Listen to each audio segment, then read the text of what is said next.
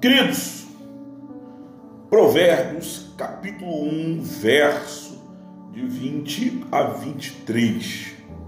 O convite à sabedoria. Parece estranho, mas a sabedoria aqui não é prudência, reflexão e nem sensatez.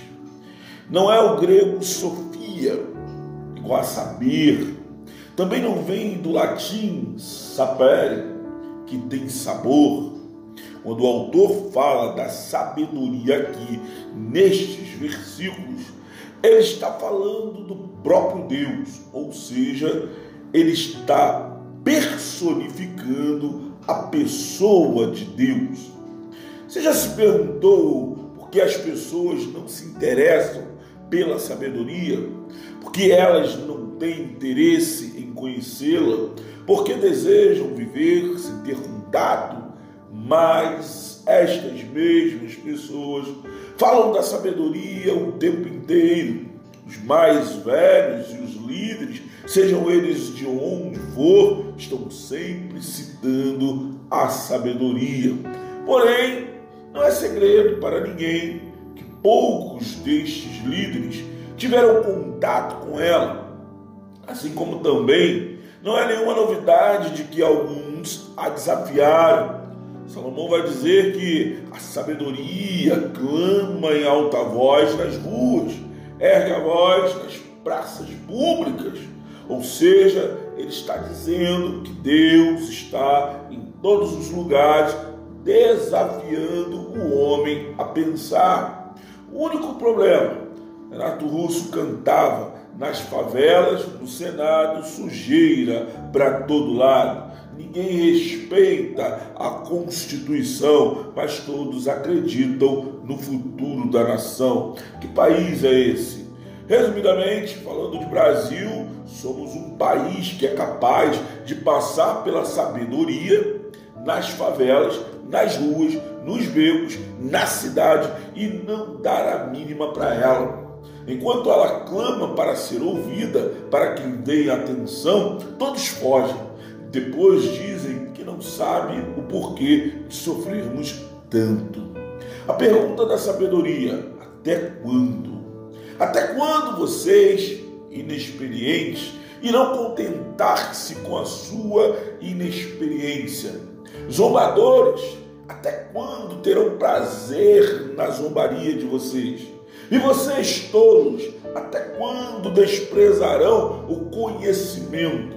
Em poucas palavras, Salomão nos traz três tipos de pessoas: os nécios, que são os ingênuos e creem em qualquer coisa, os escarnecedores, que pensam que sabem tudo, e os loucos são ignorantes da verdade por causa da sua estupidez.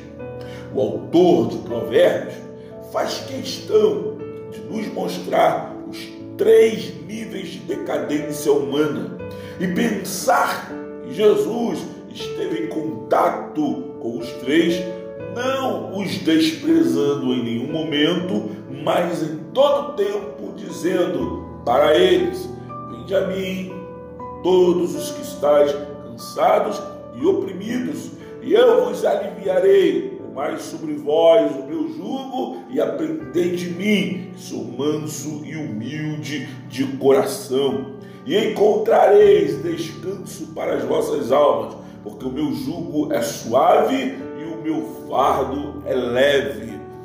Repare, Jesus, a sabedoria encarnada, fala direto aos nécios, aos escarnecedores e aos loucos, nas esquinas das ruas barulhentas, nas portas da cidade, discursa em alta voz, clama, queridos.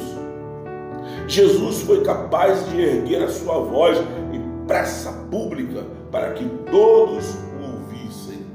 Foi para o Pai, e ao ir para o Pai, antes de ir, disse: o Espírito de verdade que o mundo não pode receber, porque não vê nem o conhece, mas vós o conheceis, porque habita convosco e estará em vós, não vos deixarei órfãos, voltarei para vós, ainda um pouco, e o mundo não me verá mais, mas vós me vereis, porque eu vivo e vós vivereis.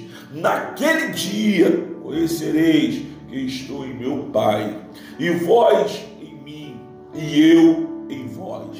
Aquele que tem os meus mandamentos e os guarda, esse é o que me ama. E aquele que me ama será amado de meu Pai, e eu o amarei e me manifestarei a ele. João 14, versos 17 ao 21. Então se liga, Espírito de verdade que o mundo não pode receber, do qual Jesus fala, é o verso 23, do qual Salomão diz: Deem ouvidos à minha repreensão. Eis que derramarei o meu espírito sobre vocês e lhes darei a conhecer as minhas palavras. Provérbios capítulo 1, verso 23. Então, o que você está esperando?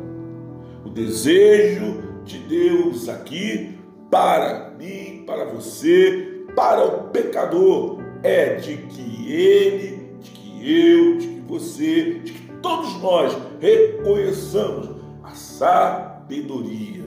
O Senhor, o único Deus de nossas vidas.